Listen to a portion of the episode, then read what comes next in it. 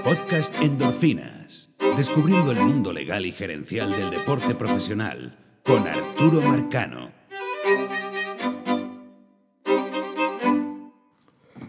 Esta semana vamos a hacer un Endorfinas poco diferente. No vamos a tocar el tema, ni temas gerenciales ni legales del mundo deportivo. Y nos vamos a enfocar en el mundo del running, de, de correr, que es mi pasión, una de mis pasiones, y que recibo muchísimas, o bastantes preguntas, no muchísimas, pero bastantes preguntas eh, constantemente porque también comparto mucha de, de, de, lo que estoy haciendo con mis carreras y todo eso a través de las redes sociales. Y puse una encuesta para ver si había algún interés en por lo menos hacer un podcast, un podcast no, no muy extenso, pero con los puntos básicos, eh, con recomendaciones, con tips sobre, sobre el mundo de correr y, y, la verdad que vi que había bastantes personas interesadas, así que bueno, vamos a darle. Y lo primero que les voy a decir es que yo soy, si se quiere, el típico corredor promedio. ¿no? Eh, de hecho, yo he pasado por todas, todas las etapas de correr. realmente yo ni nací con, con ese gen de corredor y a mí me ha costado muchísimo llegar a hacer lo que he hecho, que no es mucho, pero, pero que he hecho algo. Y, y ese mensaje va para todos. ¿no? Yo, yo, yo sé que hay algún grupo de superdotados que nacen con un gen especial y que realmente no, no, necesitan ni recomendaciones ni nada, sino salen a, a, correr y hacen unos tiempos impresionantes. Yo estoy en, en, otro grupo y yo creo que la mayoría estamos en otros grupos. Así que simplemente pasé una pequeña introducción. Yo o sea, me acuerdo claramente mi, primer, mi primera carrera de 5 kilómetros. La verdad que no podía llegar al final. Tenía un amigo en la universidad que, de Indiana, que fue donde la hice, que me básicamente decía, ya falta poco, y era una carrera de 5 kilómetros. Cuando terminé esa carrera yo dije, eso es imposible, si casi no terminé esta carrera, ¿cómo va a ser un, un, una carrera de 10 kilómetros? Es una cosa impensable. Y eventualmente me metí en una carrera de 10 kilómetros y terminé igual, casi o sea, sin energía ni nada, muriéndome. Y bueno, así dije, bueno, pero si, si, termino así como hago un medio maratón, que es el doble más, un poquito más de esto. Y por alguna razón uno se, siempre me terminé metiendo en todas estas carreras y me metí en un medio maratón. Y la primera vez que corrí un medio maratón, que fue la misma experiencia de los 5, los 10 kilómetros, que al final no tenía ningún tipo de energías ni, ni nada, pero me acuerdo claramente porque fue aquí en la ciudad de Toronto ya hace 15 años, más de 15 años. Y tengo la foto de la llegada de ese, medio maratón. Y en la llegada estoy yo y atrás mío había una, la, una señora que estaba también llegando en ese mismo, a esa misma hora en, a, la, a, la, meta. Había, esta señora tenía como 90 años. Y muy bien por la señora, ¿no? Y yo decía, increíble, ¿no? Y, y yo, yo, y nosotros estábamos, de hecho, nosotros llegamos y yo me, me fui a tomar agua y a, a buscar a, mis cosas y me volteé y ya habían quitado la, la señal de, llegada. O sea, realmente lo, ellos están esperando que nosotros llegáramos al, a, a, ese medio maratón. Ese fue mi debut. Eh, luego he hecho como 25 medio maratones o más. El último lo hizo en, uno, en una hora 48 minutos, que es un tiempo excelente para mí y que luego comparto algunos tips de, de ese entrenamiento. Pero eh, realmente la, la, la, diferencia entre ese primer maratón y este último maratón fue una cosa increíble, es del cielo a la tierra. Y, y también, o sea, después que yo llegué a ese medio maratón, dije, yo no puedo hacer un maratón, es imposible hacer esta misma carrera otra vez dos veces esta misma. Y después terminé inscribiéndome en un maratón y ya llevo siete maratones. Eh, mi mejor tiempo es 4 horas y 20. Quiero en algún momento bajar las 4 horas. Un día estábamos en Disney y vimos lo del Dupi Challenge y el Goofy Challenge, que son varias carreras en días consecutivos. El Goofy Challenge es hacer un maratón, medio maratón un sábado y un maratón un domingo. Y también decía, bueno, esto, es como para loco, ¿no? Porque ¿quién va a hacer un medio maratón un día y al día siguiente hace un maratón? Pero bueno, me inscribí y este año, en enero, hice el Goofy Challenge y honestamente que me fue bastante bien. Eso no, uno lo hace por tiempo, sino uno trata de ahorrar la mayor cantidad de energía posible. Perdón, sobre todo en el medio maratón y después en el maratón también hacerlo eh, lo menos estresado. ¿no? Y, bueno, para eso las carreras de Disney son, son ideales. Así que yo he pasado por todas, todas esas etapas. Y, y en todos estos años me he encargado de investigar, de leer, de vivir yo con mis propias experiencias eh, todo este mundo y, lo que quiero hacer hoy es compartir algunas de, de, los, de mis tips, si se quiere. Y vamos a empezar con, con la indumentaria.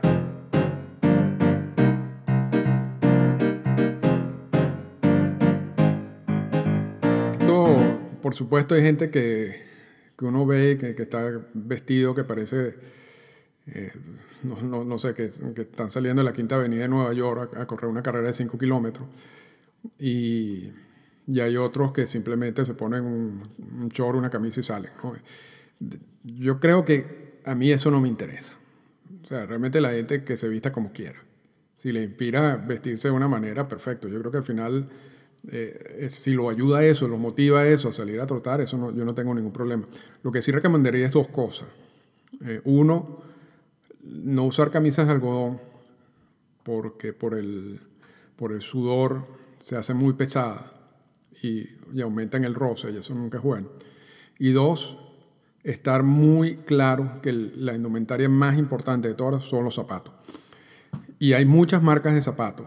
Y una de las preguntas era qué marca de zapatos recomiendo. Yo la verdad que no recomiendo ninguna porque yo he pasado y, y me ha salido bien Nike, Mizuno, ahorita estoy con unos Asics excelentes cada quien tiene eh, eh, un, pie distinto y una pisada distinta y entonces hay que ir a las tiendas especializadas y ver qué tipo de calzado hay distintos tipos de calzado, uno con más soporte y otro con menos soporte. Yo uso los de más soporte posible y siempre lo he usado y, siempre me, han ido bien con ese tipo de zapatos, pero eso es, una, eso es algo que cada uno tiene que hacer lo que sí recomendaría es dos cosas. Una, invertir en los zapatos. Eh, eh, si hay algo en que uno tiene que gastar dinero es en los zapatos. Porque realmente mientras el zapato es mejor, y los mejores zapatos son más caros, y lamentablemente hoy en día son caros, el zapato termina absorbiendo mucho del golpe cuando uno trota. Y eso si el zapato lo absorbe, no lo absorbe ni la rodilla, ni los tobillos, ni nada de eso. Y entonces uno, las posibilidades de lesión se reducen al máximo. Entonces, si hay algo, repito, que hay que invertir es en los zapatos. Cualquier marca, hay muchas marcas y todas son muy buenas. Eso depende de cada uno. Eh, lo otro es que dependiendo de la carga de trabajo que tú tengas o de la carga de trote que tú tengas, realmente hay que cambiar los zapatos cada seis o siete meses. Y eso independientemente de si el zapato se ve que está perfecto por fuera. Un zapato que ya tiene 500 millas de trote, 400 millas de trote, ya el soporte se empieza a vencer. Y entonces, repito, el impacto lo empieza a recibir la rodilla del tobillo en vez del zapato. Entonces, siempre inviertan en zapatos y, y, esta es una inversión que no es, algo caro. Y luego cambien los zapatos cada 6, 7 meses. Si ustedes tienen, por supuesto, una cantidad de... Si usan primero esos zapatos solo para trotar y después si, tienen una cantidad de trabajo de trote durante el año alrededor de esos, de 400, 500 millas en esos, en esos 6, 7 meses. Entonces es importantísimo cambiarlo, porque si no, repito, aumentan la, las lesiones. Eso en cuestión de la indumentaria. El segundo punto que yo creo que es clave en todo esto es que cada quien tiene que encontrar la motivación de por qué te gusta trotar. Yo, por ejemplo, para mí son, es un tiempo que yo le dedico a mí mismo para salir a, estar una hora y media, dos horas, una hora, dependiendo de cuánto me toque trotar ese día, y escuchar música, escuchar los audiobooks o simplemente escuchar nada, eh, tener alguna idea en la cabeza a la cual le empiezo a dar vuelta algún proyecto, eh, pero es, es, un tiempo estilo meditación que yo le dedico a mí, a, mí mismo. Y no tiene nada que ver con el resto. O sea, para mí el trotar no es una vía hacia conseguir otra meta. Para mí trotar es la meta. Yo, salgo a trotar porque me gusta, lo disfruto, me balancea, eh, hago eh, se me ocurren ideas, de hecho el nombre del podcast Endorfinas es porque muchas de las ideas que tocamos en el podcast vienen en, estas, en estos trotes y cuando empieza la producción de endorfinas en el cuerpo. Por eso es que realmente yo no, al, no estar como limitado de para qué yo estoy trotando, realmente yo, yo cada vez que puedo salir a trotar lo hago porque, porque me gusta. Ahora, hay gente mucha gente que usa el trote para alcanzar otras metas. Por ejemplo, hay gente que quiere bajar de peso. Y para bajar de peso, entonces quieren hacer ejercicio y el ejercicio que escogieron es trotar. Y eso tiene un, grave problema, porque eso puede terminar desarrollando una relación terrible con el trote. Porque no necesariamente trotar implica bajar de peso. Y, si quieres, esto lo, esto lo vamos a atacar después con, con el asunto de nutrición. Otra de las... Mucha gente también usa el trote para asuntos cardiovasculares, porque tiene la tensión alta. Eso está bien, pero repito, si lo haces solo para lograr eso y luego no te baja la tensión, entonces vas a crear una relación un poco, un poco problemática con el trote. Algunos que lo hacen de moda, y por supuesto eso Después de dos trotadas ya eso se acaba y no, no salen a trotar más. Hay otros que lo hacen como, como, una promesa cada año y basta ver los gimnasios en enero para ver mucha gente trotando y después en febrero no hay nadie. Porque realmente esas metas, o cuando uno ve el trote de esa manera y la gente se frustra porque no alcanza las metas o los objetivos a corto plazo y entonces le echa la culpa al trote y se acabó. Entonces es, es importante saber exactamente qué es lo que te motiva a ti para trotar. Repito, el trote puede ser una actividad que ayuda a crear ideas, a relajarte, a, aislarte un poco cuando quieras aislarte. O sea, tiene una cantidad de beneficios en sí, que, que si la persona los aprecia y le interesa, entonces realmente el resto de, de, de las cosas que puedes lograr con trotar, que también se logra, bajar de peso, mantener la tensión baja y todo ese tipo de cosas, es, un, como un valor agregado, es, algo adicional. Pero, pero el fin en sí, si es simplemente, repito, usar el trote como una vía de escape, eh, entonces yo creo que es mejor, la, la relación con el trote termina siendo mucho mejor. Vamos con el paso. Uno de los de los errores fundamentales de todo corredor. Y no solamente los corredores eh, nuevos, sino también corredores que ya tienen años en esto, es el paso. Y, ocurre más con los corredores nuevos. Y, y este es el principal motivo por la cual la gente deja de correr después de dos o tres intentos. Resulta que la gente, muchos, muchos creen que, que trotar es salir a correr como una carrera de 100 metros. Y entonces piensan que salen a la calle y quieren trotar 3, 4 kilómetros y, salen rapidísimo. Entonces, evidentemente que a los 300 metros esta persona no tiene ni aliento está totalmente cansada y nunca va a llegar a, lograr los 3 kilómetros. Le va a costar mucho llegar a los 3 kilómetros. Y si lo logra, va a sufrir tanto que después no le va a interesar volver a salir a trotar 3 kilómetros. Y eso cuando sale a la calle. Cuando es con las trotadoras, en un gimnasio, es todavía... Eh, e, ese error se comete con más frecuencia, porque por lo menos cuando uno sale a la calle, uno es el que se controla y, evidentemente que muchos no nos... Yo, yo pasé por eso, nunca no, no, nos controlamos bien. Cuando uno está en la trotadora, que tiene que poner la velocidad, tampoco es mucho más difícil. Entonces, mucha gente coloca una velocidad mucho más rápido de lo que debe ir. Y eso automáticamente crea un efecto en el cuerpo y un rechazo. Y, empiezas a decir, te empiezas a sentir mal y te, piensa, y te parece todo tan difícil. Y resulta que todo eso es solucionable simplemente con reducir el paso. Sí, la, la, la regla que yo hago siempre, y sobre todo cuando me toca trotar distancias largas, es que yo las primeras dos millas, tres millas o cuatro kilómetros, yo salgo a trotar tan lento que pareciera que estoy caminando. Y, no les dé pena hacer eso, porque también hay gente que le da como pena. Realmente esto, esto es un deporte individual cada quien lo hace y a mí no me interesa que me están viendo o no me están viendo. Eh, si salen a trotar lo más despacio posible, repito, que ustedes crean que hasta pareciera que están caminando, y luego van incrementando ese paso poco a poco, se van a dar cuenta de que van a trotar muchas, unas distancias mucho más largas y se van a sentir mucho mejor, automáticamente.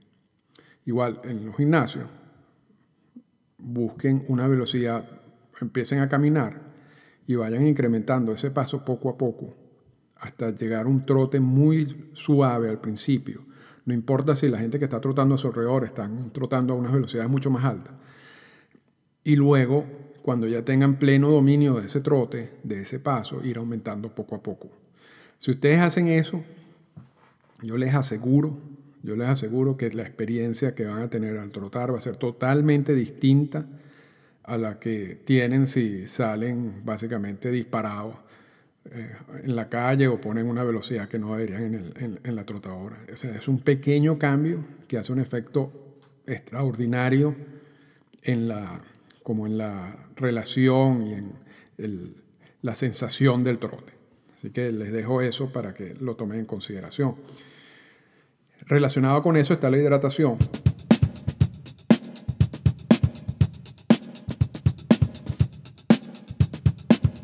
Esto es un error que yo cometí muchísimas veces, hasta, pero ya tengo más de 10 años que no lo hago. Yo me acuerdo los, mis primeros años de, de trotador, que para mí era fundamental tener en la nevera unas botellas de Gatorade. Y yo podía trotar 3 kilómetros, 4 kilómetros. Llegaba a la casa y me metía la, jarra de, de Gatorade completo. Y resulta que, primero, no es necesario. Segundo, todas las calorías que tú quemaste en esos 3, 4 kilómetros las recuperaste y además le agregaste más cuando te metiste esa, esa jarra de Gatorade. Y en las versiones recientes de Gatorade que no tienen azúcar, bueno, te metiste un poco de químicos que no te debes meter. Y al final, repito, no es necesario. Uno no sé, cuando, cuando uno trota, y déjame hacer esta salvedad que me faltó al principio, pero necesito hacerlo. Estas son mis recomendaciones de mi experiencia. Yo no soy médico y ustedes antes de salir a trotar deberían consultar con su médico si pueden salir a trotar. Yo simplemente estoy eh, compartiendo mis experiencias y yo ninguna de estas recomendaciones las hago para que ustedes las imiten totalmente, sobre todo cuando son cuestiones de, nutrición, nutricionales o ese tipo de cosas. Yo creo que eso deberían consultarlo con un experto. Simplemente estoy dando mi experiencia y cómo a mí me ha funcionado. Cuando, cuando uno trota menos de una hora, la hidratación, lo único que uno necesita de hidratación es agua. Olvídense de Gatorade y de cualquier otra bebida. Uno solamente debería tomar agua.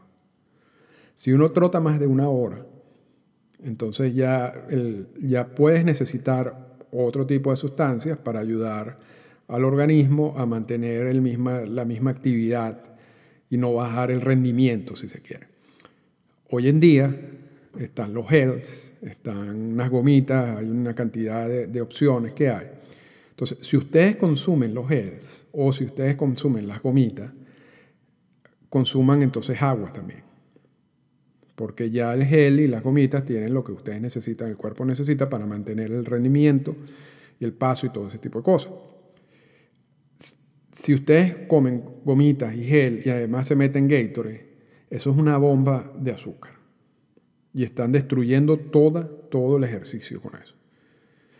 Yo tengo 15 años que no compro Gatorade, ni bebidas de ese tipo. Yo simplemente tomo agua. Y uso los gels o las gomitas eh, cuando estoy haciendo distancias largas pero con agua. Igual en las carreras hay dos estaciones siempre de Gatorade y de agua, busco la estación de agua. Y yo se lo recomiendo porque ahorita vamos a pasar al segundo punto, el otro punto, que es el punto de, de ver el, el trote como una manera para perder peso. Y yo les voy a decir algo, sobre todo cuando, cuando a la edad, e, eso es una meta absolutamente incansable. O sea, uno no pierde peso simplemente por trotar, a menos, a menos que tú estás trotando unas distancias larguísimas. Y, y es una cuestión, es una cuenta muy sencilla. O sea, uno, uno quema una cantidad de calorías en estos ejercicios y todo depende de qué, cómo consumes tú esas calorías, cómo, eh, eh, luego del trote, luego del ejercicio, qué es lo que tú vas a consumir. Si, si, si lo que tú vas a consumir luego del ejercicio es más de lo que tú quemaste, tú vas a ganar peso. Y resulta que eso sucede muy, con mucha frecuencia en trotadores de experiencia y de no experiencia. Sobre todo cuando uno está trotando, que si para, uno está entrenando para un maratón, por ejemplo que el cuerpo te pide mucho alimento, porque uno está trotando distancias muy largas, y termina uno engordando en el periodo de entrenamiento para un maratón. cuando uno se va a presentar maratón está más gordo de antes de haber iniciado el entrenamiento y es un desbalance entre lo que tú estás comiendo y lo que tú estás quemando, que al final es clave en todo esto. Entonces resulta que mucha gente busca el trote para perder peso y repito, eso es imposible en sí, a menos que trotes demasiadas distancias. Y eso no es el caso de la mayoría de la gente que, que está buscando bajar peso con el trote, porque esa gente normalmente, como lo hacía yo, lo que te quieres trotar son 3 millas máximo, 5 kilómetros. Y si después luego te metes 5 arepas, olvídate que vas a engordar. O sea, los 5 kilómetros no te sirvieron para, no te van a servir para bajar el peso y después le vas a echar la culpa no a las 5 arepas, sino al trote decir, es que no sirve. Entonces, con el tiempo, eh, lo que hay que hacer es entender que el trote tiene que ir combinado con una dieta balanceada. La juro. Si tú quieres, entre otras cosas, primero bajar de peso o mantener un peso, y dos, obtener la estrategia de, bajar peso, porque cuando uno está con, con peso bajo, trota mejor.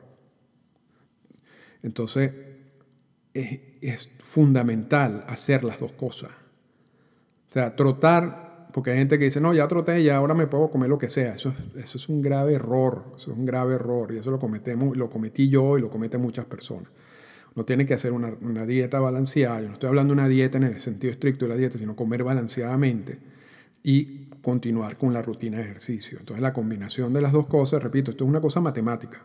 Lo que tú quemas, lo que tú consumes. Entonces, si tú quemas más de lo que consumes, vas a rebajar de peso. Y tampoco se engañen de que hay un día muy caluroso y ustedes salen a trotar y sudan muchísimo y llegan y se pesan y ven que han bajado 5 libras y resulta que son 5 libras de agua. Esa agua, esa agua la recuperas tú en el transcurso del día, de la hidratación. Entonces, eso no es que perdiste peso, perdiste fue agua. Pero todo esto es importante porque, repito, si la gente está enfocada en perder peso a través del trote, se van a frustrar porque mm, olvídense que eso no lo van a conseguir de esa manera. Esto siempre tiene que ser con un balance. Y aquí pasamos el otro caso, que es el, famoso carbo loading de las carreras.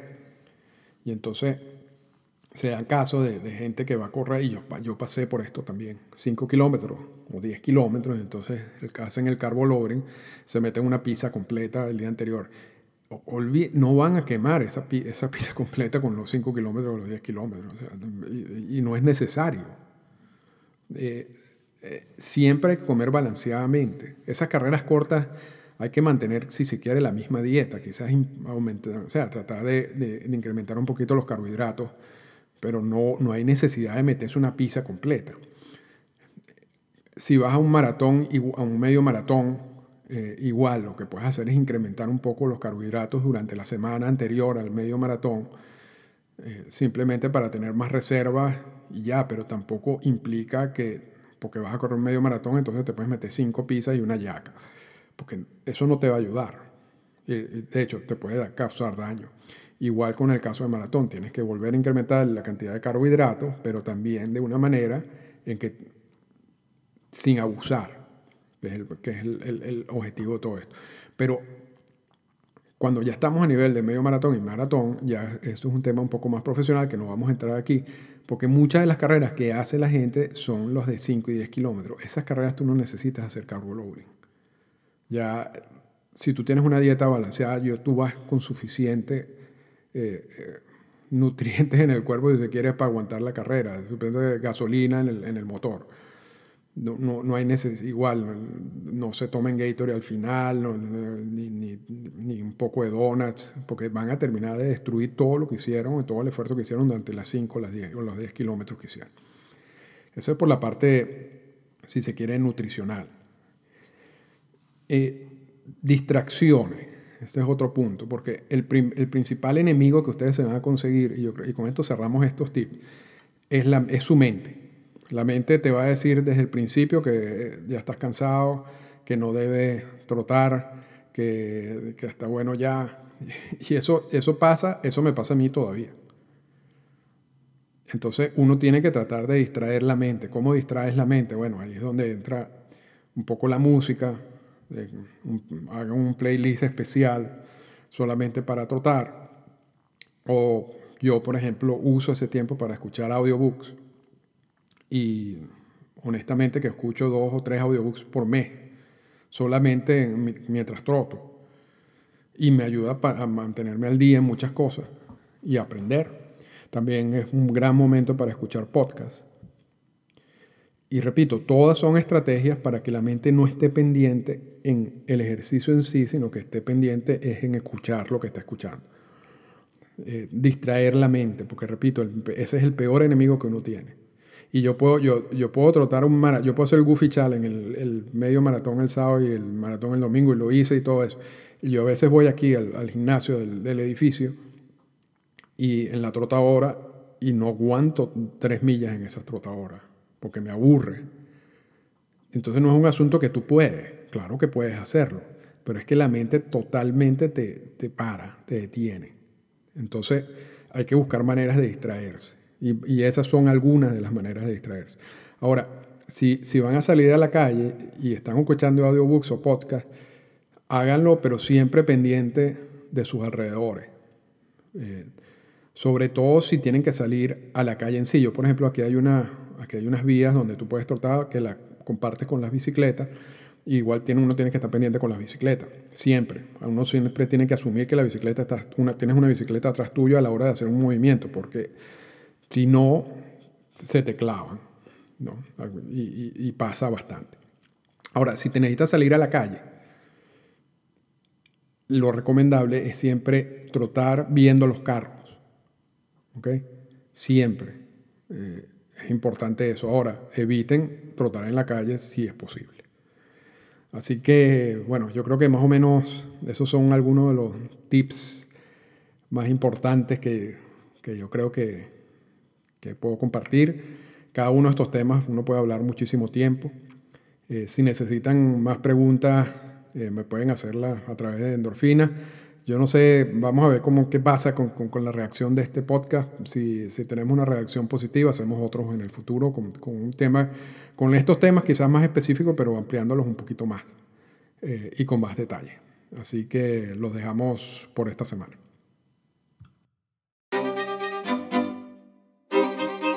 Esta fue una presentación del podcast Endorfinas. Para comunicarse con nosotros, escríbanos a las siguientes cuentas en Twitter. Arroba Arturo Marcano y arroba Endorfinas Radio.